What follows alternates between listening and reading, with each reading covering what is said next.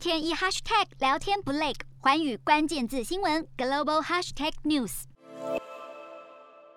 加拿大坎路普斯市一所天主教寄宿学校遗址，今年五月份发现两百一十五具原住民儿童遗骸，震惊全国。而总理杜鲁道十八号访问坎路普斯市时，对于没有尽快造访当地，他感到很抱歉，主要是因为今年九月三十号是加拿大史上第一个国定的全国真相与和解日，而杜鲁道当时并没有回应原住民组织对他的邀请走访坎路普斯，而是和家人一起度。假因此受到各界的批评。对此，杜道表示，三十号当天没有人关注真相与和解，而是在讨论我，我必须要负起全责，并深深感到后悔。日韩焦点全面掌握，东亚局势全球关注。我是主播刘以晴，全新节目《环宇看东亚》，锁定每周四晚间九点，环宇新闻 MOD 五零一中加八五开破二二二，以及晚间十点，环宇新闻 YouTube 频道播出。